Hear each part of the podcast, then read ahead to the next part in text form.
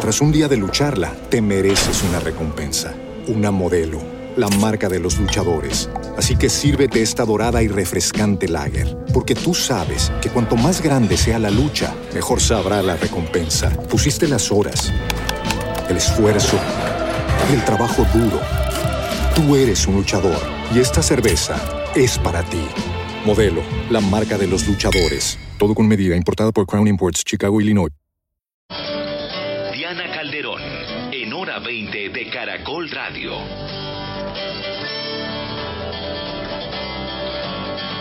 7 de la noche, 48 minutos. Se nos hizo un poco tarde hoy, pero aquí estamos para arrancar esta noche en hora 20, analizando las últimas medidas tomadas por el gobierno en materia laboral, los cambios en los pagos y una polémica en torno a las pensiones.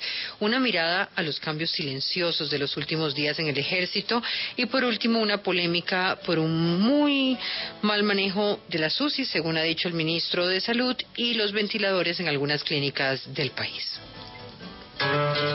Los panelistas en hora 20. Angélica Lozano, senadora del Partido Verde, gracias por estar con nosotros. Buenas noches, un gusto. Vernos, así sea por virtualmente, Vernos. ¿no? Sí, Volverte a ver. volverte a ver. Yesid Lancheros, periodista, docente, editor de la revista Semana. Buenas noches.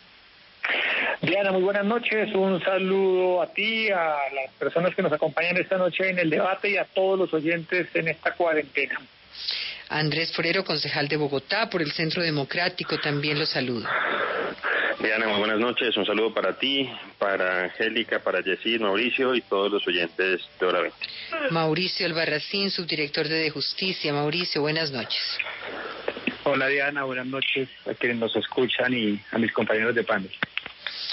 Pues debido a la contingencia por el COVID y los nefastos efectos que ha traído a la economía, generación de empleo y estabilidad laboral, hoy el Ministerio de Trabajo anunció una serie de medidas.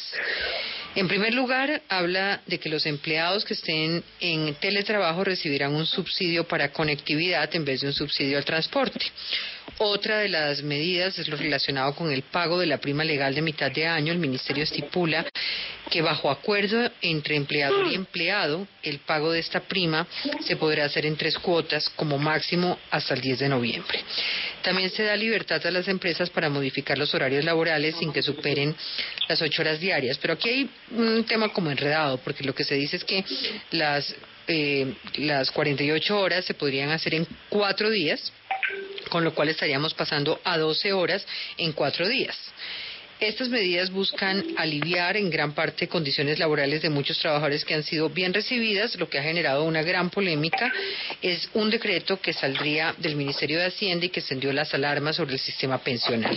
Sin embargo, parecería que esa pequeñita reforma laboral que se intenta hacer con estas medidas en medio del COVID, pues son absolutamente insuficientes, toda vez que poner a la gente a trabajar eh, 12 horas en cuatro días en vez de disminuir la cantidad de horas laborales para contratar más gente, pero es todo un debate. El decreto que fue echado para atrás a última hora sobre pensiones pretendía pasar a 350 mil personas del régimen privado de pensiones a colpensiones. Esta acción llevaría a que las administradoras de pensiones pasen el total del ahorro de cada uno de esos cotizantes al régimen público.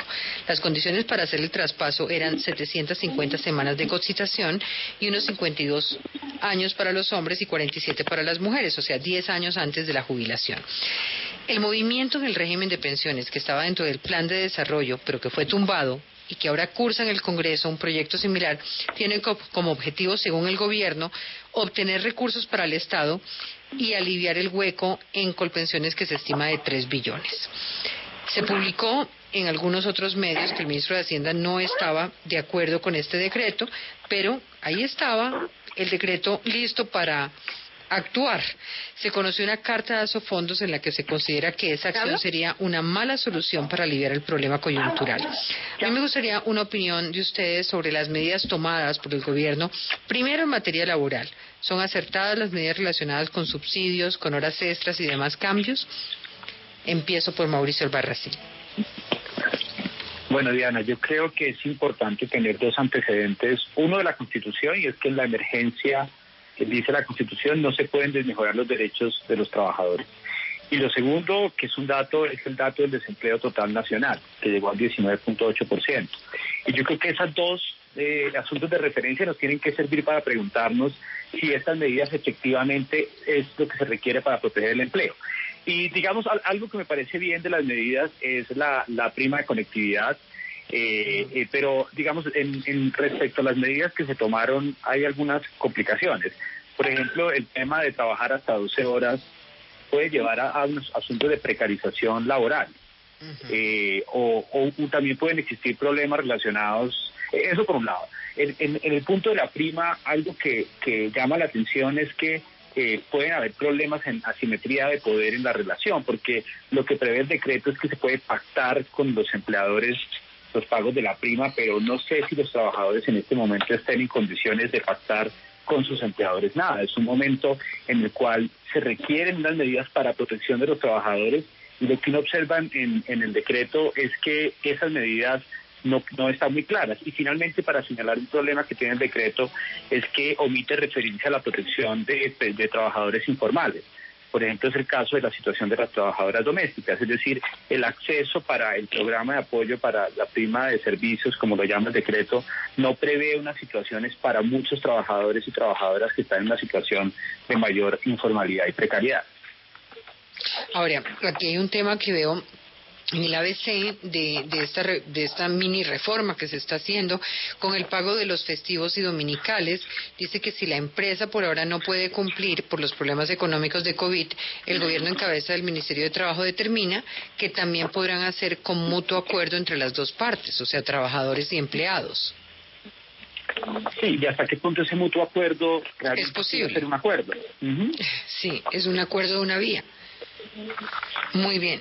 Angélica Lozano. trabajador, en esa misma línea, el trabajador o la persona pues que no esté en condiciones o con voluntad de consentir, de aceptar estos términos, pues la fragilidad eh, económica de la situación y el desempleo, pues hace que, que en esa simetría de poder acepte eh, estas condiciones. Por supuesto que no es absolutamente nada fácil ante una parada casi general es dramático y angustiante lo que viven los empresarios y ni qué decir de los trabajadores. Entonces este equilibrio tiene un marco constitucional, como lo señalaba Mauricio, donde no se pueden desmejorar las condiciones, donde la OIT y tantas organizaciones encienden alarmas, porque y ahí ya viene también la facilidad, digamos, de, debatir si fue muy tarde el alivio del 40% a la nómina, eh, si llegó cuando ya se había perdido muchos de los empleos pero muchas de estas medidas de diferir, por ejemplo, la prima hasta diciembre. El 20 de eh, diciembre en tres contados, sí.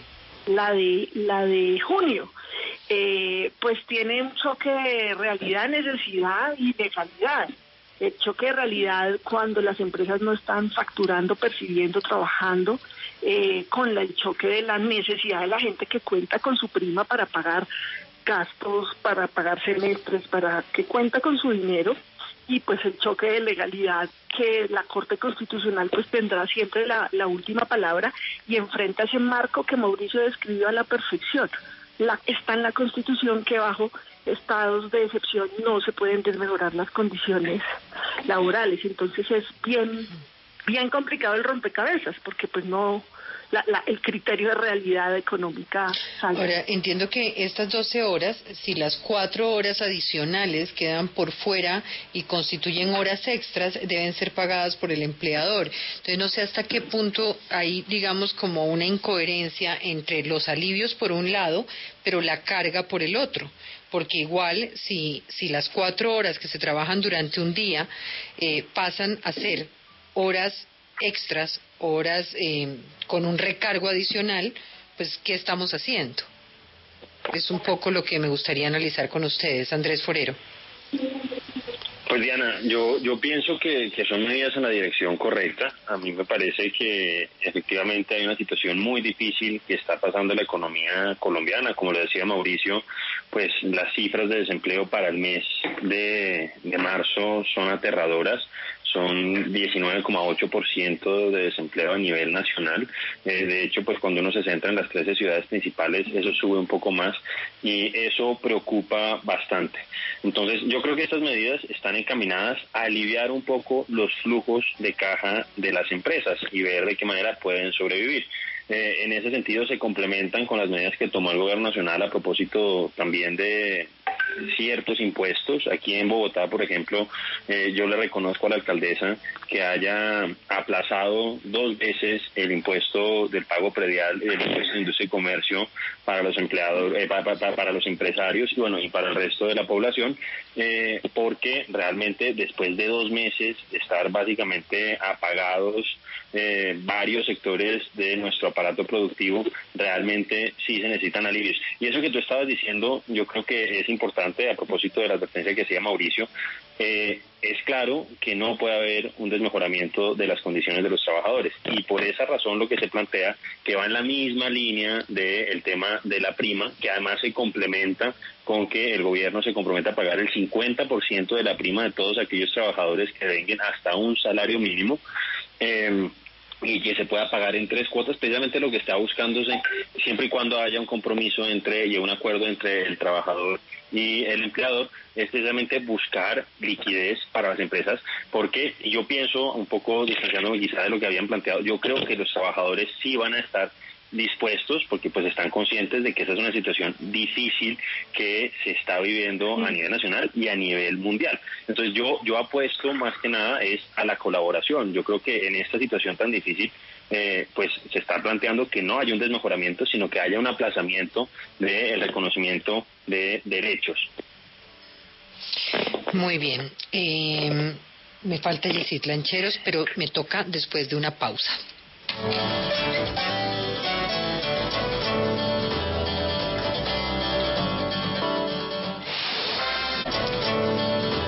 Estamos en hora 20 con Angélica Lozano, Yesid Lancheros, Andrés Forero y Mauricio Albarracín. Y estamos hablando de estas medidas de carácter laboral que fueron anunciadas en el día de hoy. Un poco el tema de horas extras, el tema del subsidio, el cambio del subsidio de transporte por el subsidio de conectividad. Yesid. Eh, Diana, es decir, este paquete laboral que el gobierno eh, ha estudiado en las últimas horas a través de los decretos es bien intencionado, pero pues francamente es insuficiente eh, frente a la realidad que estamos viviendo. Eh, 5 millones 400 mil desempleados. Eh, esta semana leí una encuesta de los comerciantes en Colombia se cerraron 80 mil comercios formales este año y en esa misma encuesta, por ejemplo, Diana, eh, casi 4 de cada 10 empresarios en Colombia está tratando de obtener un crédito para poder pagar sus obligaciones mensuales. Es decir, hay, hay una tensión entre la vulnerabilidad de millones de trabajadores colombianos y esta debacle tan fuerte de las empresas, eh, que no es fácil manejar, que no es fácil administrar. Eh, y estos detalles laborales a veces, creo yo, Diana, se quedan pequeños frente a la magnitud de la crisis social que estamos viviendo. Entonces yo siento que estos decretos de alguna manera pueden ayudar a aliviar esta carga laboral que están teniendo eh, las empresas, que a veces es imposible de pagar en estos momentos, pero está dejando completamente vulnerable al trabajador colombiano. Ahora bien, esto se va a volver eh, de alguna manera mucho más difícil en la medida en que el pico epidemiológico de la pandemia llegue y nos tome en una situación muy frágil que obligue a retroceder lo que hemos ganado en lo poco o mucho de reactivación económica en las últimas semanas. Me gustaría pasar al tema de las pensiones. Frente a este tema y quisiera una opinión de ustedes. ¿Qué pretendía el gobierno al hacer el traspaso de 350 usuarios de fondos privados a Colpensiones y qué se termina cayendo el decreto. ¿Cómo ven la situación? ¿Por qué creen que el gobierno decide dar un paso hacia atrás con este tema? Liquidez. El, el objetivo, lo que motivaba este, este decreto, que es un borrador que alcanzó a, circular, era liquidez. 350 mil personas que están cotizando eh, ya en, el último, en la última milla de su edad y de tiempo de cotización en los fondos privados, pasándoles a colpensiones, se estima que le darían liquidez de 27 billones de pesos al Estado. Pero eso tiene muchos bemoles. Uno, si esos son títulos, es a precio futuro que no se sabe en realidad en cuánto se van a cambiar. Y lo más, u otro dato muy importante, es que se estima que esos 350 mil ahorradores cotizantes podrían significar 50 billones de pesos. Entonces es un mal negocio que resuelve liquidez instantánea o de corto plazo, pero a un costo enorme no se ve razonable y ante todo pues no puede haber una reforma pensional por decreto y sin ninguna forma de deliberación ni consulta. Eh, entonces... Tras un día de lucharla, te mereces una recompensa, una modelo, la marca de los luchadores. Así que sírvete esta dorada y refrescante lager, porque tú sabes que cuanto más grande sea la lucha, mejor sabrá la recompensa. Pusiste las horas, el esfuerzo, el trabajo duro. Tú eres un luchador y esta cerveza es para ti. Modelo, la marca de los luchadores. Todo con medida, importada por Crown Imports, Chicago, Illinois. With Lucky Land slots, you can get lucky just about anywhere. This is your captain speaking. Uh, we've got clear runway and the weather's fine, but we're just going to circle up here a while and uh, get lucky. No, no, nothing like that. It's just these cash prizes add up quick. So I suggest you sit back, keep your tray table upright, and start getting lucky. Play for free at LuckyLandSlots.com. Are you feeling lucky? No purchase necessary. Void where prohibited by law. 18 plus terms and conditions apply. See website for details. Eh, celebro que el, el, gobierno haya guardado el decreto, pero sí es muy raro porque ayer iba a salir y esta mañana dijeron que ya no. Entonces no sabemos a ese ritmo qué pasa. ¿Qué opinan los demás? Mauricio. Pues ya no, coincido con, con la senadora Angélica Lozano, la, la falta también de transparencia y de participación y democracia de este tipo de decisiones pues es inaceptable, eh, porque todavía no sabemos si va a salir o no va a salir, según entiendo todavía están en una, parece que hay una, hay una disputa de salones y de cartas entre personas, pero eso no es una democracia. En una democracia nosotros tenemos que tener instituciones que garanticen los derechos de los trabajadores, eh, y, con el punto anterior también, no se están creando ninguna garantías para que, o sea, la pregunta es quién defiende hoy los derechos de los trabajadores, quién defiende los derechos de los pensionados. Uno supondría que, pues, que es el, el gobierno, pero la, la, la, importancia en este momento de hacer estas discusiones de manera transparente y usando los mecanismos democráticos es muy importante, ¿no? Y habría muchas dudas también, por ejemplo, sobre la conectividad con la emergencia si no se prueba plenamente, pero sin ver el decreto, digamos, ya expedido es también muy difícil poder opinar. A ver, Andrés Forero. No, pues Diana, lo que dice Mauricio al final, pues yo concuerdo con él. Si no se tiene el decreto en este momento es difícil opinar. Yo me quedaría con lo que, hasta donde tengo entendido, si es una realidad. Y, más allá de, de, que va a ser un debate importante también, es el tema de que así como a los funcionarios públicos que estaban ganando más de 10 millones de pesos, se les está eh, cobrando pues temporal y transitoriamente lo que se denomina un impuesto solidario a cerca de 18 mil personas que tienen unas pensiones por encima de los 10 millones también se les va a cobrar ese impuesto. Se habla más o menos de que eso va a implicar pues la posibilidad de que haya un recaudo de 94 mil millones de pesos adicionales para destinar a las pensiones. Pero yo estoy de acuerdo con Mauricio y Angélica cuando plantean que esto, pues, en todo caso, hasta donde tengo entendido, en el caso, por ejemplo, laboral, que ya hablamos de eso antes, pues esto tiene un efecto transitorio. Esto, pues, realmente no constituye una reforma eh, permanente. Estos son unas medidas de choque que se están tomando.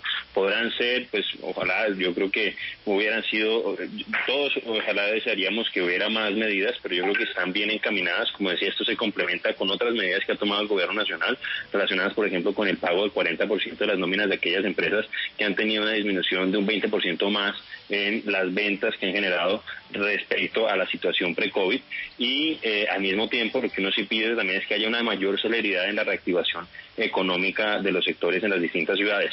Así como ya reconocía lo que ha hecho la, alcaldesa en el tema de impuestos, Diana, creo que aquí en Bogotá estamos un poquito retrasados, o estábamos hace unos días por lo menos, porque mientras que en Medellín, después de dos semanas que se había permitido la reactivación con el cumplimiento de protocolos de bioseguridad de la manufactura, aquí en Bogotá teníamos solamente un 2% de las manufacturas activas, mientras que en Medellín ya estaban en el 51%. Entonces yo creo que se tiene que complementar esta reactivación, cumpliendo protocolos de bioseguridad con este tipo de medidas que precisamente buscan aliviar la situación de liquidez que viven las empresas.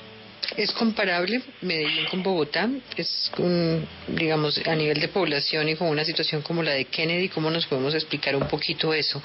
Eh, pero más adelante voy con ustedes con ese tema. Miren, me gustaría eh, pedirles que escucháramos la respuesta de Mauricio Olivera. Es un poquito larga, pero es muy importante sobre este tema de las pensiones. Porque le preguntamos a Mauricio Olivera, que es expresidente de Colpensiones y director de Econometría Consultores, ¿Cuál es la razón para que el gobierno con este decreto, y ustedes dirían, bueno, ya el decreto no está, pero es que el decreto estuvo en el plan de desarrollo y se cayó, está todavía en una especie de discusión en el Congreso. El tema de la reforma laboral existe y está ahí, de la reforma pensional, y se requiere, con lo cual es muy importante ver que esto que ocurrió en las últimas 24 horas es una polémica que no se ha cerrado y que bien vale la pena analizarla de fondo. Por eso le pregunto a Mauricio Olivera, ¿Por qué el gobierno busca pasar de los fondos privados a colpensiones a este grupo de personas? creándole la carga a colpensiones, creando la dificultad de cumplir con ese pago a colpensiones y de qué manera afecta o no a los fondos privados. ¿Qué es lo que hay detrás para poderlo entender, doctor Olivera?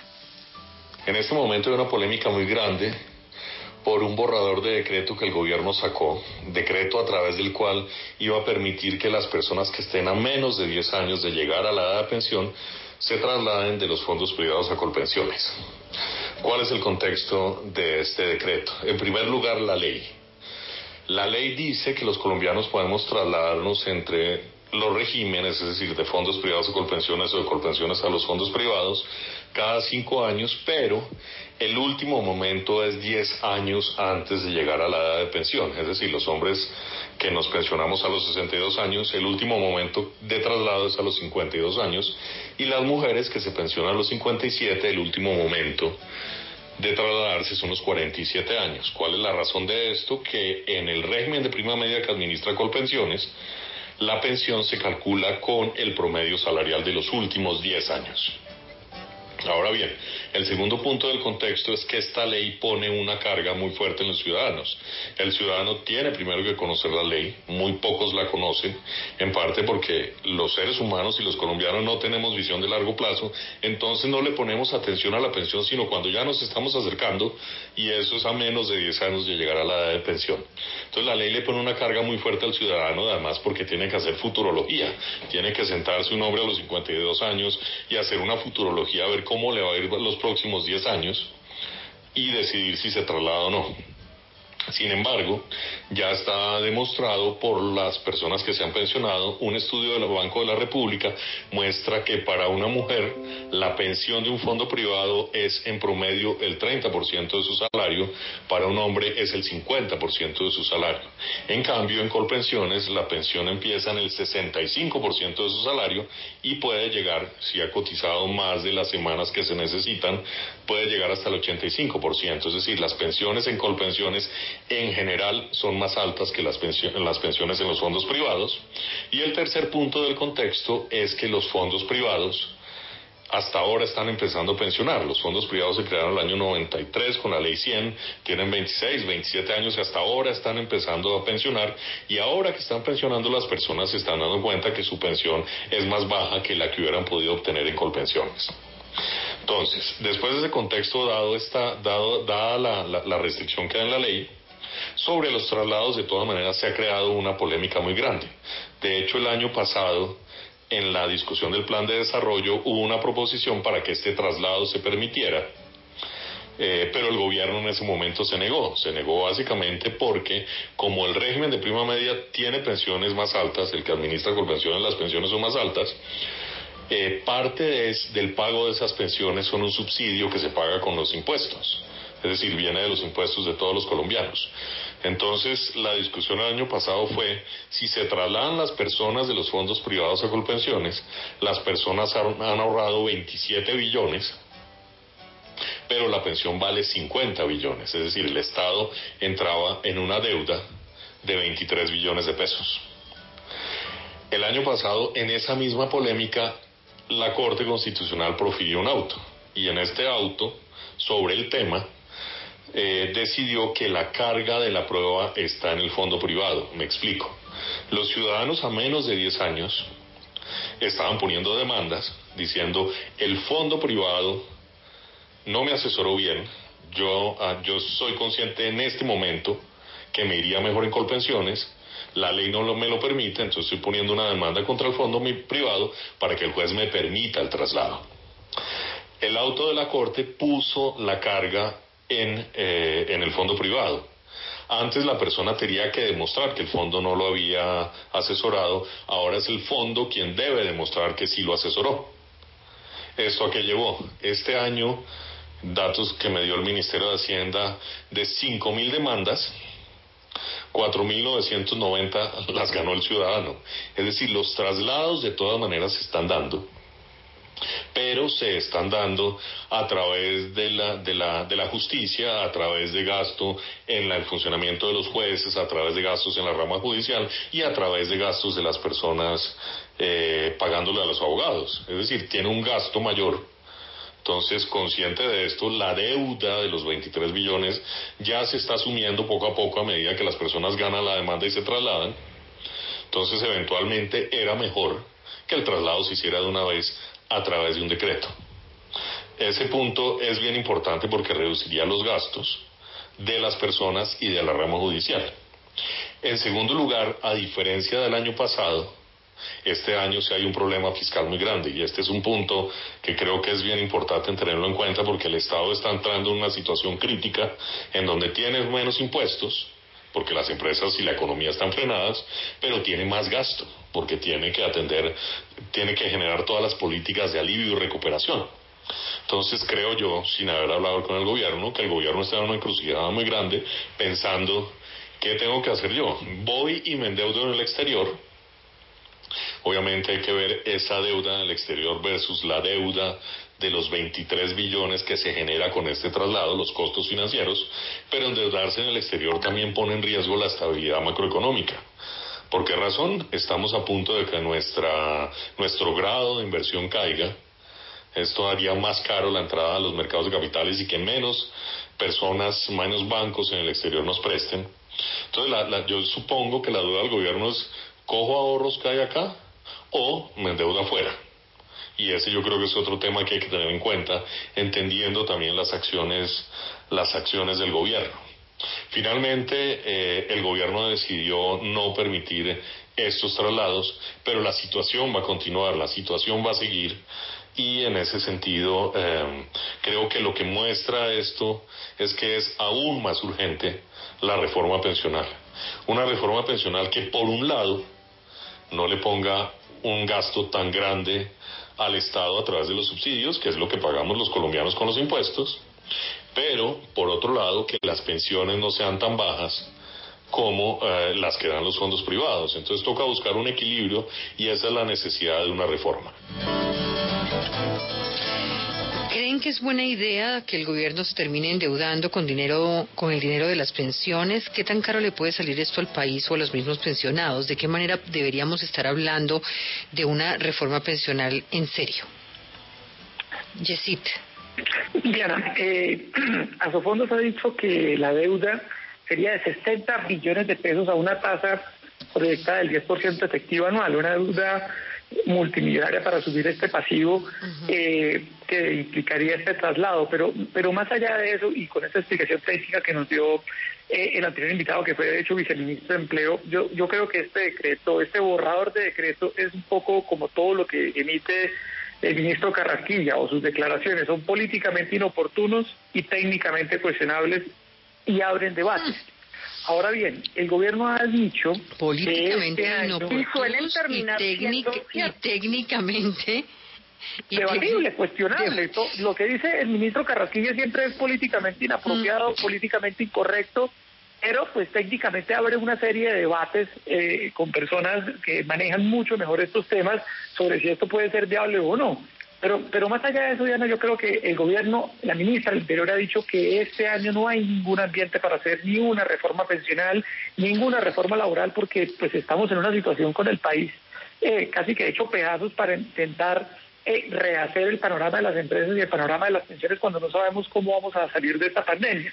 Yo creo que hay que esperar un poco a que pase esto para por lo menos que haya un ambiente un poco menos eh, complejo para debatir estos asuntos. Yo, yo difiero porque de acuerdo en que nunca hay ambiente político para una reforma pensional, nunca porque son temas absolutamente sensibles que mueven hasta la última figura de todas las familias, desde el más joven porque dice yo no me voy a pensionar, pero mi papá, mi abuelo, entonces nunca hay ambiente, pero yo temo y complementando lo que dice así, lo por donde se mete Carrasquilla termina, termina metiéndose el gobierno, es el hombre fuerte del gobierno sin duda, y eh, yo creo de pronto como en la doctrina del shock, ¿no? Lo que dice Naomi eh, Kane, y es que en estas situaciones absolutamente críticas y extremas, donde la necesidad de caja es real, es real, es fundamentada, eh, me da temor que con las mayorías holgadas que tiene el gobierno, pues pueda justificar algo así. Muy, muy complejo porque es de los temas más sensibles en, en la ciudadanía y por supuesto pues no puede ser ni, ni vía decreto y, y, tendría que ser vía congreso y un congreso actuante, no, no congreso youtuber como estamos. Mauricio. Y Andrés. Sí, no, escuchando, escuchando a Mauricio Olivera, pensaba en la complejidad que él plantea, en lo estructural que parece la discusión y en lo precario. Tras un día de lucharla, te mereces una recompensa, una modelo, la marca de los luchadores. Así que sírvete esta dorada y refrescante lager, porque tú sabes que cuanto más grande sea la lucha, mejor sabrá la recompensa. Pusiste las horas, el esfuerzo el trabajo duro. Tú eres un luchador y esta cerveza es para ti. Modelo, la marca de los luchadores. Todo con medida, importada por Crown Imports, Chicago, Illinois. With the Lucky Land slots, you can get lucky just about anywhere. This is your captain speaking. Uh, we've got clear runway and the weather's fine, but we're just going to circle up here a while and uh, get lucky. No, no, nothing like that. It's just these cash prizes add up quick. So I suggest you sit back, keep your tray table upright, and start getting lucky. Play for free at LuckyLandSlots.com. Are you feeling lucky? No purchase necessary. Void where prohibited by law. 18 plus terms and conditions apply. See website for details. Sería sacarlo por decreto. Sea, si es una discusión que tiene este calado, necesita tener la suficiente participación e información porque nos estamos comprometiendo en una situación económica que nos implica a todos durante un periodo de tiempo. Entonces yo creo que eso hay que hacerlo con un poco más de, de seriedad y más participación. Andrés. Bueno, pues Diana, yo, yo también coincido con lo último que decía Mauricio. Yo pienso que pues este, más allá de que uno pueda estar o no de acuerdo con el sentido de la decisión, creo que por el alcance que puede llegar a tener, oyendo lo que decía ahora el invitado, pues creo que es un debate de largo aliento y que no se puede sacar a través de un decreto. Ahí sí yo coincido con Mauricio. Muy bien, me gustaría pasar ahora a un tema que tiene que ver con, eh, para terminar, digamos, todo este tema de lo que ocurre durante la pandemia y luego al final hablaremos del tema del ejército, porque este miércoles el ministro de Salud abrió el debate con una denuncia eh, que ha generado polémica. Apuntó que algunas clínicas y hospitales en distintas partes del país estarían dejando a pacientes en unidades de cuidado intensivo por más tiempo del necesario o del traslado de pacientes a estas unidades sin justificación, cosa que a mí me parece de locos. Todo esto con un interés económico de tener la cama ocupada y poder facturar más. Además dijo que al tener camas ocupadas sin justificación se le puede quitar la oportunidad a un paciente que sí la necesita. Ante estas denuncias, el presidente dijo que se debe actuar con transparencia eh, para que no ocurran esos abusos, instó a la Superintendencia de Salud a vigilar el tema. El sector médico se mostró incómodo con las denuncias del ministro, pues la Asociación Colombiana de Clínicas y Hospitales y la Asociación Colombiana de Medicina Crítica y Cuidado Intensivo advirtió que estas denuncias crean un manto de duda frente general genérico a la comunidad de la salud y invitan al ministro que haga denuncias respectivas con nombres propios. Incluso estuve averiguando en algunas clínicas pues que conozco donde dicen que al contrario eh, no lo hacen, les parece eh, muy complejo dejar pacientes en UCIs cuando las EPS llamadas a pagarles no lo hacen. ¿Qué opinión tienen ustedes de las declaraciones? ¿Qué información han podido recoger sobre lo que puede estar ocurriendo en estas UCIs? Angélica. ¿Qué sabe usted? Pues eso es fue sorprendente la declaración del ministro en el en el Congreso y es imprescindible que, se pueda precisar y no sé pues nada más que el ente rector y el superintendente. La comunidad científica pues con razón reacciona pues porque se pone en tela de juicio la, prestación ética del servicio. Las UCI están tanto en el sistema público como sistema privado. Eh, mantenerlas habilitadas eh, implica altos costos costos de personal humano especializado, preparado, equipos, pero esos costos están eh, vacíos o, encendidos. Digamos, el, costo de tener la incapacidad instalada es alto. Eh, leía yo a algunos médicos que decían esto es absurdo porque a nosotros nos pagan lo mismo si atendemos 5 o 20 pacientes que están en una UCI. Entonces, personalmente eh, no tengo información que pueda profundizar o materializar eh, el comentario del ministro, que es una voz absolutamente autorizada, pero pues que sí es fundamental que se pueda clarificar para aplicar los correctivos además. Así es, así es. Yesit.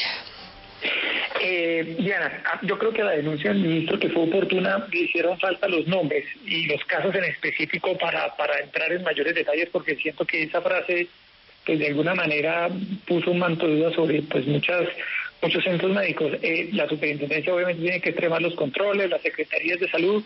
Eh, Diana, y en este tema de los hospitales y las unidades de cuidados intensivos, este drama del coronavirus ha abierto una crisis adicional de flujo de caja en varias instituciones médicas que no están teniendo pacientes distintos a, a los que llegan por coronavirus y que pues están generando un drama muy fuerte. Veía yo estos días una situación en la Fundación Cardiovascular en Santander, en Bucaramanga, donde a los médicos en plena pandemia les bajaron el salario un 10%.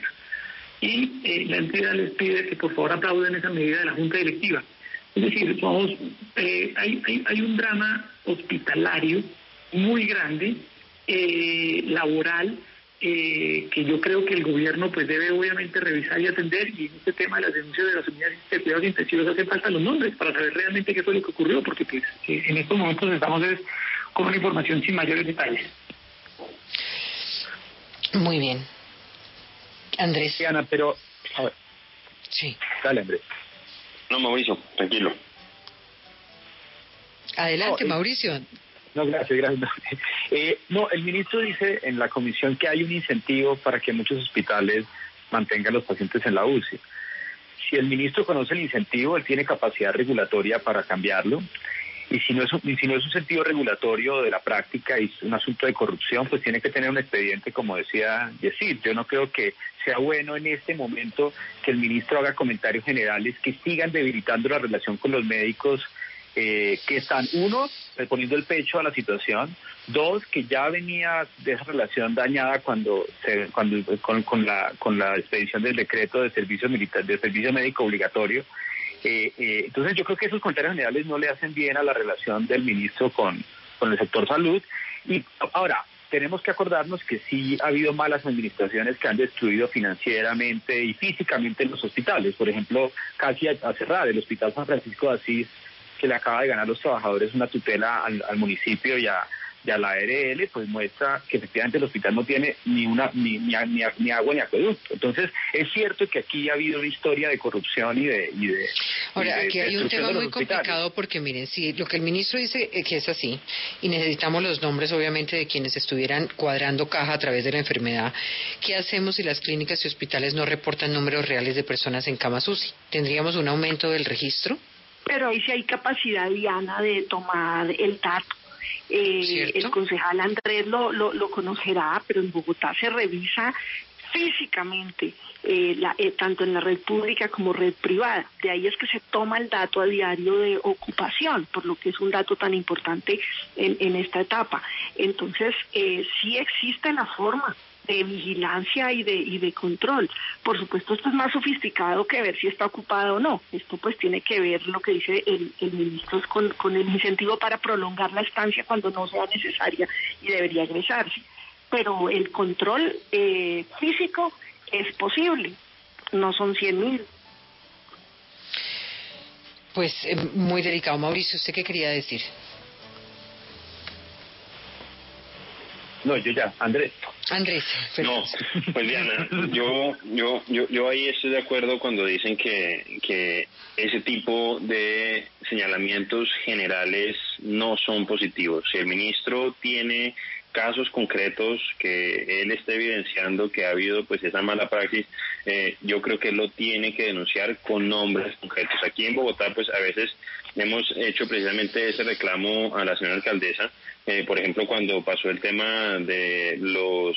Eh, bloqueos en algunas calles del sur de la ciudad y ella salió a decir que había algunos concejales, sin decir nombres propios, y ahí entonces nosotros le pedimos o por en ese momento que, y, ediles también, no dijo concejales y dijo ediles, después se refirió solamente a ediles, pero en su momento dijo que concejales y pues obviamente nosotros le dijimos no puede echar un manto de dudas sobre toda una corporación, diga puntualmente a quién se refiere. Y lo mismo ocurre en este caso con el señor ministro. No, no corresponde que él haga un señalamiento de esa naturaleza en una situación como la que estamos viviendo sin indicar concretamente a quién se refiere, porque como lo decía Mauricio, pues se, se, arroja un manto de dudas sobre todos los intensivistas que pues por el contrario yo creo que están haciendo es un gran trabajo para garantizar la seguridad de tantos y tantos de tantas y tantos colombianos. Vamos a hacer una pausa, pero ya regresamos en segundos.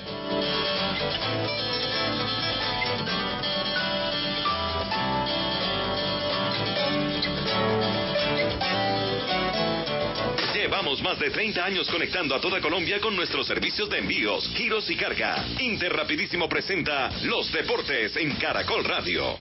El delantero uruguayo del Barcelona, Luis Suárez, ha estado entrenando con normalidad y espera recibir el alta médica por su rodilla este sábado y estar disponible para la Liga de España. Dándome al principio de lo que es el, volver a entrenar con los compañeros, yendo poco a poco y obviamente que después de la vuelta de una lesión siempre cuesta, pues estás con cierto miedo, pero ya disfrutando de, entrenar con los compañeros. Creo que es una mezcla de todo, ¿no? Porque creo que no estamos acostumbrados a jugar con, con tanta calor en pleno verano, pero bueno, para algo nos estamos adaptando, aclimándonos para lo que son los partidos. Y bueno, el público obviamente que tendrá algo peculiar del cual jugar en, estadios así sin gente. Suárez fue operado el 12 de enero justo antes de la llegada del técnico Quique Setién y el tiempo fuera de las canchas era de unos cuatro meses, pero con la pandemia alcanzará a disputar más partidos de los pensados, iniciando el 13 de junio ante el Mallorca.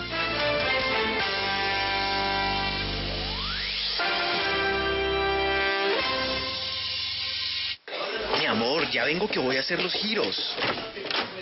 no, señor, no más excusas. Para eso está Interrapidísimo.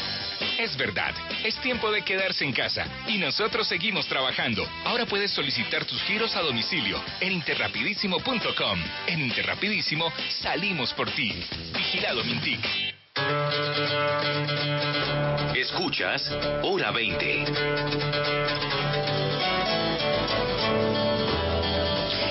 Estamos en hora 20, Angélica Lozano, Yesid Lancheros, Andrés Forero, Mauricio Albarracín.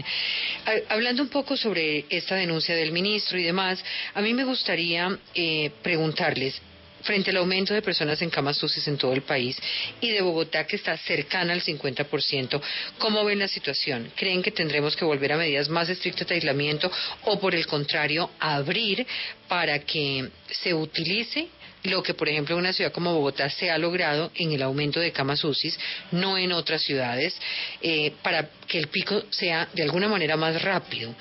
Eh, y, y, vuelvo un poco a esa comparación que hizo ahora Andrés con Medellín, porque normalmente se, se dice Medellín o Bucaramanga.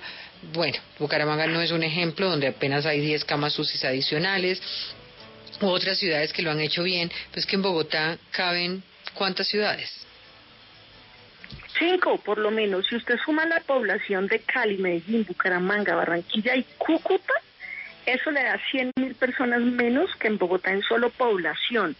Sumados, Bogotá logra tener más personas contagiadas, unas 3 mil, pero tiene unas 50 o 60 víctimas fatales, fallecidos menos por, por el contagio. Entonces yo creo que más que la lógica de concurso, que es más como con escama política, es la, la complejidad que, que implica, por ejemplo, que se alcance el tope, que además señaló el presidente en todo el país, eh, de copación de las, de las UCI, porque el sentido de atender a esa alerta es que se podría colapsar el sistema y ante el colapso pues las personas pueden morir sin atención, incluso más que por la misma dolencia por la carencia de atención. Entonces es, es, es la incertidumbre la que nos puso a, correr esta pandemia y es la ampliar la capacidad instalada, pero tener esa llave compleja de apertura y aislamiento, que son dos cosas contradictorias en un contexto de pobreza como el nuestro, donde la gente necesita moverse por rebusque y por dinero, dado que no hubo otras medidas estructurales que implicaba haberse dado el lapo, por ejemplo, de un impuesto al patrimonio, Colombia lo vivió, por ejemplo, cuando financió una confrontación bélica tan, tan dura y costosa como la que tuvimos y era necesario ahorita haber hecho una medida excepcional como esa que permitiera financiar el aislamiento de más gente. Ya no se hizo, pero esas son las dos llaves con las que nos toca jugar al tiempo y es un equilibrio donde no podemos olvidar que está en juego es la vida. Entonces, Diana, de pronto algunos países, eh, Suecia, que es obviamente otro nivel de desarrollo de ingresos y demás, que apostó por no aislamiento y porque la gente se contagie y genere eh, eh, anticuerpos, exacto, pues el número de muertos es absolutamente eh, elevado en contraste con los vecinos. Entonces, en un país como el nuestro también, que no se nos olvide nunca Quito, eh, Guayaquil o México, el mismo Sao Paulo, que eh, eso es lo, que está en juego es, es la vida, donde además va a repercutir igualito en la economía. Cuando una ciudad está en la tristeza de recibir más muertos, difícilmente el aparato económico va a ser productivo. Diana, eh, han querido pretender armar como una especie de competencia malsana y malintencionada entre Bogotá y Medellín en medio de esta pandemia. Yo creo que la realidad de las dos ciudades no es comparable desde, ningún punto de vista. No solo desde el número de habitantes y la densidad de población que tiene Bogotá versus la que tiene Medellín, sino que hay algunos hechos que hacen que Bogotá hoy en día pues sea naturalmente el foco de la pandemia. El primero de ellos es la conexión internacional que tiene Bogotá en temas de vuelos aéreos. En las primeras, en los primeros días de, la pandemia eh, en nuestro país, el aeropuerto El Dorado estuvo abierto eh, varios días, eh, lo cual hizo que varios pasajeros provenientes de países de Europa llegaran a Colombia con el coronavirus. En segundo lugar, eh, esta es una ciudad que tiene unos bajos niveles de cultura ciudadana frente a los que tiene Medellín. Eh, la indisciplina social que se ve en Bogotá, infortunadamente, es alta. Bogotá ha perdido mucho en materia de cultura ciudadana en los últimos 15 años. Eh, y siento que eso frente a la disciplina, frente al buen comportamiento, frente a esa cultura paisa, pues contribuye y es completamente definitiva en una situación como la que estamos viviendo. Y en tercer lugar, en el caso de Bogotá, a mí me preocupa mucho la advertencia que ha hecho la alcaldesa Claudia López con justa razón al señalar que si las unidades de cuidados intensivos llegan a estar ocupadas en más de un 50%, pues la ciudad va a entrar en una alerta naranja, vamos a tener que volver a una cuarentena muy estricta y es posible que tengamos que retroceder en la apertura. Pero ya lo que estamos viendo en Bogotá es muy preocupante. Yo siento que la gente en las calles, eh, una buena parte, pues está eh, asumiendo esto de una manera irresponsable. Eh, estas protestas que estamos viendo tienen evidentemente motivos, tienen su razón de ser, pero creo que la gente parece ser como que si le hubiera perdido el miedo a este virus y yo siento que nos falta mucho camino por recorrer y lo peor pues todavía no ha ocurrido. Andrés. Pues Diana, yo, pues evidentemente existen diferencias entre Medellín y Bogotá o entre eh, Bogotá y, Bucaramanga, pero yo a veces sí pienso que se pueden hacer algunas comparaciones. Precisamente yo estaba hablando en términos porcentuales cuando me refería, por ejemplo, a la reactivación económica que se está presentando en este momento o que se había presentado dos semanas después de que el gobierno nacional había autorizado que volvieran a activarse siempre que se cumplieran protocolos de seguridad. Yo decía hablaba en términos porcentuales, que mientras en Medellín el 51% del total de las empresas manufactureras, que son 10.000 en Medellín, 5.000 ya estaban activadas, en el caso de Bogotá, que eran más de 37.000, 37 mil más o menos, solamente estaban activadas el 2%. Entonces, yo creo que reconociendo las diferencias que existen entre Bogotá y Medellín o cualquier otra ciudad, sí se pueden hacer ejercicios de comparación y de hecho yo creo que la alcaldesa ha reconocido que en Antioquia se está manejando muy bien el tema del control epidemiológico de el coronavirus y que por eso ella va a emular y va a seguir algunas de las tácticas que se están adelantando precisamente allá en Medellín. Entonces yo creo que eso, por ejemplo, esa comparación, sin entrar en necesariamente en una pugnacidad, yo creo que es positivo en el sentido de que hace que los distintos gobiernos locales, pues en una sana lógica, compitan y emulen o copien prácticas que están dando resultado en otros en otros lugares. A propósito del tema de las unidades de cuidados intensivos, pues yo creo que eh, aquí lamentablemente pues ha habido, lo ha dicho la señora alcaldesa, yo he sido crítico más que nada de las expectativas que se generaron, porque yo entiendo, como ya lo ha planteado, que hay en este momento pues problemas para aprovisionarse de ventiladores no solamente en el país, sino en el mundo entero. Ha habido realmente un, restricciones, por ejemplo, de exportación de algunos de los países que son productores regulares de este tipo de dispositivos, como Alemania, y eso ha hecho que se retrase la importación de algunos de estos dispositivos. Pero lo que yo he criticado principalmente, y aquí pues también hay que decir que le cabe también parte de la responsabilidad del gobierno nacional, ha sido que la cuarentena precisamente lo que debía buscar era fortalecer, yo creo que tenía dos objetivos principales. Uno era fortalecer la red hospitalaria eh, de todo el país, en el caso de Bogotá, de Bogotá, y al mismo tiempo desacelerar la tasa de contagio. Yo creo que se logró el segundo objetivo, pero lamentablemente ese fortalecimiento no ha sido suficiente. Aquí en Bogotá se ha incrementado, pasamos de 290 unidades de cuidados intensivos a principio de la pandemia destinadas precisamente solamente a pacientes COVID y en este momento estamos en 668, el 80% de las cuales son, como le decía la senadora Angélica Lozano, de la red privada pero yo he criticado es las expectativas que nos generaron porque el secretario de salud en el Consejo de Bogotá a, a finales de marzo se había comprometido en que a finales de mayo iba a haber 5.500 unidades de cuidados intensivos en Bogotá para atender solamente pacientes COVID y lamentablemente eso no ocurrió. Bueno, en Bogotá funciona mucho mejor que en el resto del país, ¿no? Por lo menos en lo que tiene que ver con tener el hospital de Corferias y muchas otras cosas, ¿no? Eh, en otros no. Y, la llegada de los ventiladores tampoco. Pero... Yo, quería... Sí, Mauricio. Eh, eh, no, un punto, a mí me parece incomparable la situación de, Bogotá con el resto del país. Bogotá pues. tiene en este momento una tercera parte de todas las personas que están viviendo con COVID y tiene más o menos la tercera parte de los muertos. Ya superamos los mil muertos hoy en el último reporte. Entonces yo creo que yo creo que es incomparable la situación de Bogotá, es una situación, pues, una ciudad, una megalópolis. Yo no sé hasta qué punto es muy dañino estar haciendo eh, política con, con la situación. Eh, eh, hoy en ese debate de Eduardo Rodríguez, que terminó en cuotas burocráticas sin nombres, y escuchando ahora al concejal, pues yo no sé hasta qué punto realmente podemos hacer comparaciones, como cuando dicen que en Francia abrieron y en Colombia no abrieron.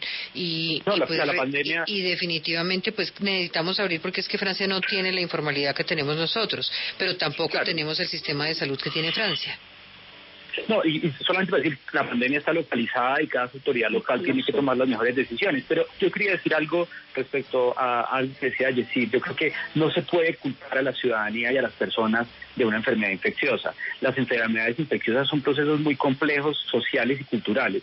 Yo sí creo que hay que hacer prevención con la gente y no contra la gente.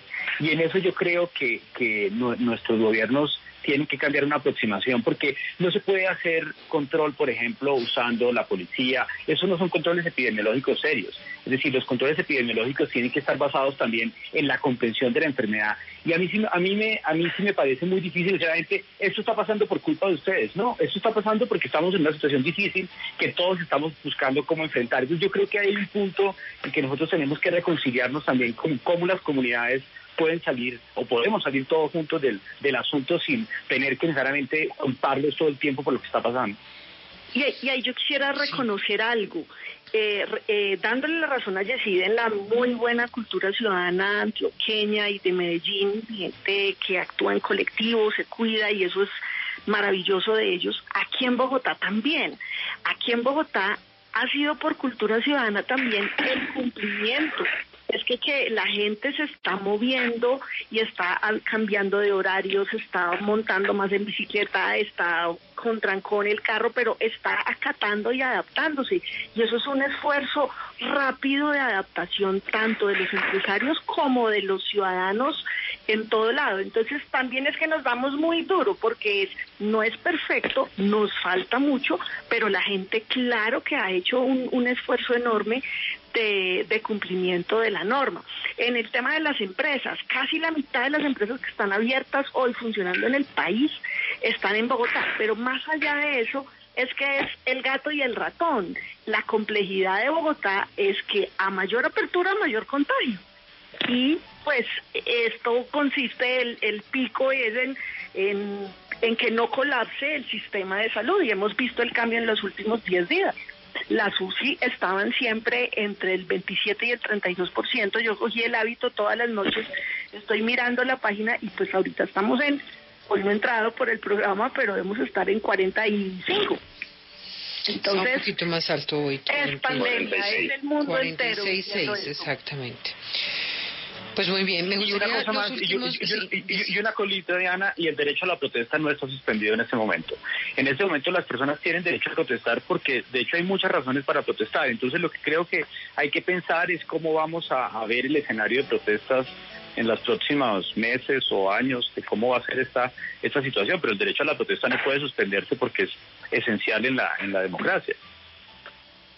Eh, eh, Diana, mira, estaba viendo ahorita la página de Bogotá eh, que comentaba Angélica y en estos momentos la ocupación de las UCI en la ciudad es del 47,16%. Bogotá tiene actualmente 670 camas UCI disponibles para COVID-19 y ya están ocupadas 316.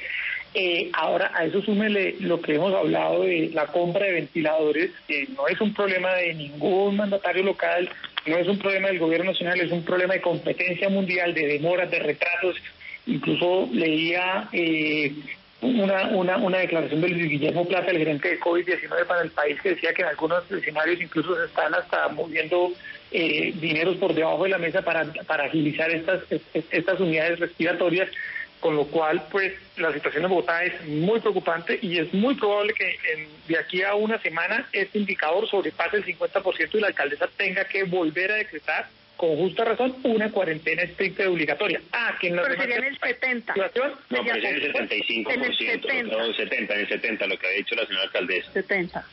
En el 70 pero claro, o sea, llegar al 50 es la alerta de en 8 días o 10 días vamos a estar así a este ritmo.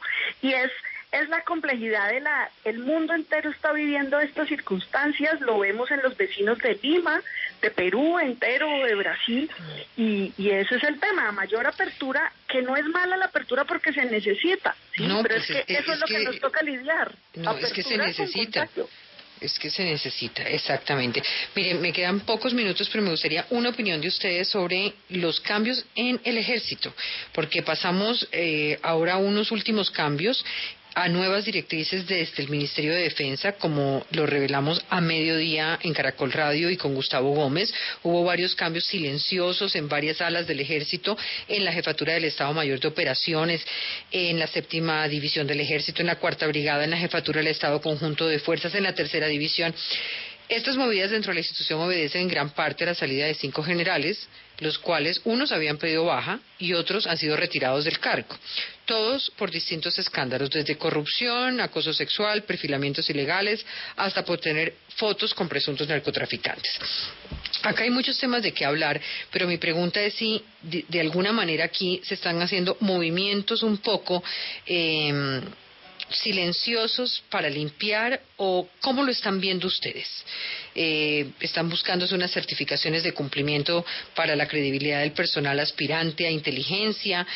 En fin, muchas noticias en esa área que no alcanzamos mucho a mirar, pero estamos hablando de una especie de purga la que se está viviendo en la institución. ¿Creen que es la forma de comenzar a ir cambiando lo que está ocurriendo? Mauricio. Pues Diana, parece todo menos un comportamiento profesional. porque de alguna manera, incluso, y esto empezó, recuerdo cuando salió el, el, general Nicasio Martínez que nos dijeron el 27 de diciembre que había sido por razones familiares. Y todos estos cambios, como nos está describiendo, pues me parece que eso es totalmente contrario a cómo debería manejarse la fuerza. Y adicionalmente que están haciendo salidas de personas sin reformas, sin controles, sin investigaciones independientes. La verdad es que, pues es como decía, todo menos profesional. Angélica. Me llama la atención que establecen un comisionado de contrainteligencia en cada fuerza, si es lo que comprendí, y eso es reproducir lo que ya tenemos al interior de las fuerzas militares el comisionado, el inspector es el que lleva las investigaciones, los procesos y la única forma de hacer una transformación, modernización y de tener un control más efectivo es externo, independiente, como lo, lo ha señalado Mauricio. Entonces ese punto lo, lo quiero comprender más y creo que se puede desperdiciar una oportunidad, o sea, necesita es una auditoría, una función, una institucionalidad externa, independiente y que no esté en la jerarquía pues propia de las Fuerzas Armadas. Andrés, su opinión. Pues no, Diana, eh, salen estos seis generales, el señor ministro se refirió pues tangencialmente a ello, él dice que que pues hay diversas razones, eh, algunos posiblemente sí están relacionados con temas de investigaciones y en ese sentido pues yo pienso que que tienen que actuar las distintas autoridades competentes a propósito de lo que haya ocurrido y que si ellos efectivamente eh, en esos escándalos pues que se presentaron ellos sí son responsables pues que tiene que caer sobre ellos todo el peso de la ley y que pues tiene que haber una culpa por parte de, por parte de la institución. Yesito, usted que conoce el tema a fondo. Eh, bueno, Diana, eh, obviamente esto es, de alguna manera los, primeros efectos o los primeros coletazos de la operación Bastón, que ha puesto en evidencia esta corrupción de un sector del ejército eh, que llevó incluso a que algunos altos... ¿Perdí a Yesit? ¿Sí? ¿Perdí a Yesit? de corrupción. es un primer coletazo y evidentemente pues este país necesita Sí, tenemos mala comunicación con Yesit, se nos va. Se nos va. el ejército. Ahí está. Estamos viendo pues que es muy necesaria. Bueno, pues dicho esto, los despido, les doy las gracias. Mañana tendremos un especial sobre lo que ha ocurrido con la comunidad afro, no solamente en los Estados Unidos, sino en Colombia, racismo. Vamos a hablar de eso con los personajes que realmente pueden contarnos cómo se vive y cómo se puede solucionar algo que llevamos siglos tratando de solucionar. Feliz noche a todos. Gracias.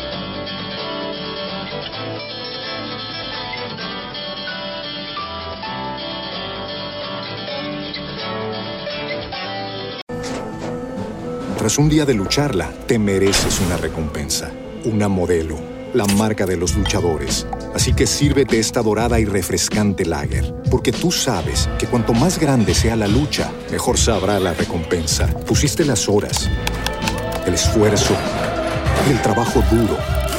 Tú eres un luchador y esta cerveza es para ti. Modelo, la marca de los luchadores. Todo con medida, importada por Crown Imports, Chicago, Illinois. Lucky Land Casino, asking people what's the weirdest place you've gotten lucky. Lucky? In line at the deli, I guess? Aha, in my dentist's office.